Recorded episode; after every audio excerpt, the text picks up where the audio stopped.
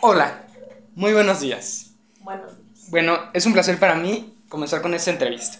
Para comenzar, ¿se puede identificar? ¿Me puede decir cómo se llama y de dónde viene? Mi nombre es Gregoria Sandate Sarasoa, ¿De dónde viene? de Mezquitic de Carmona. ¿Por qué decidió emigrar? Por falta de trabajo en mi pueblo, ¿Y por qué decidió emigrar aquí, a San Luis Potosí capital? Porque es el estado más cerquita que me queda a Mezquitic. ¿Cómo cambió la relación con su familia a partir de la emigración que tuvo? Que dejé mucho tiempo sin verlos y yo estaba muy triste que no los veía mucho tiempo. ¿Y cómo fue el choque cultural que vivió cuando llegó a San Luis?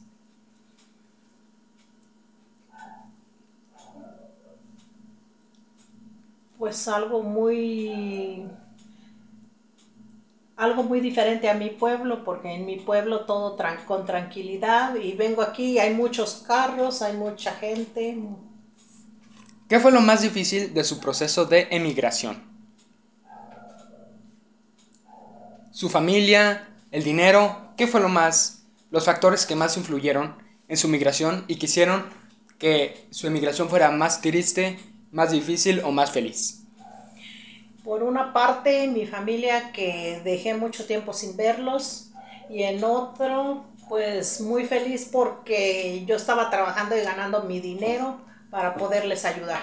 ¿Usted considera que su calidad de vida mejoró, empeoró o se quedó igual después de emigrar aquí a San Luis?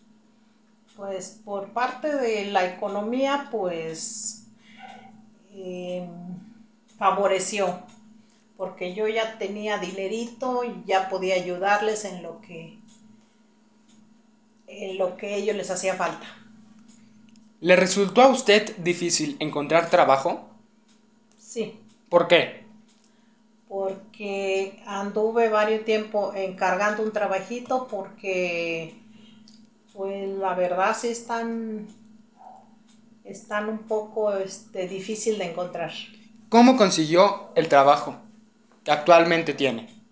por medio de mis eh, familiares que ya estaban trabajando aquí en la ciudad empecé a encargarles un trabajito y, y ellos mis familias me, me consiguieron el trabajo ¿Usted considera que si no hubiera emigrado a donde actualmente reside, su vida sería igual?